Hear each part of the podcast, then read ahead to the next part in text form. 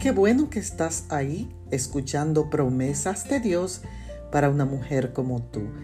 En el día de hoy leemos en el libro de los Hechos de los Apóstoles el capítulo 20 y el verso 24.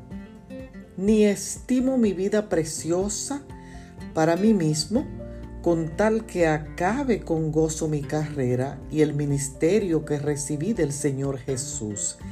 En este pasaje, el apóstol Pablo alienta a los ancianos de Éfeso y comparte con ellos que su vida no, no era fácil. Él tuvo que enfrentar naufragios, dificultades, azotes, encarcelamientos y muchas clases de torturas. Esta declaración me hace pensar que la vida cristiana es difícil y se necesita mucha fidelidad a Dios para poder soportar y enfrentar las dificultades y sufrimientos que se nos presentan.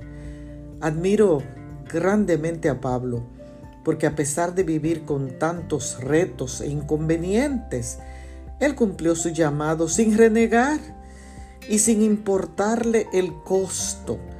A veces no es fácil seguir a Cristo y demanda mucho, mucho compromiso, tiempo y dedicación para hacer la tarea que Él nos encomienda.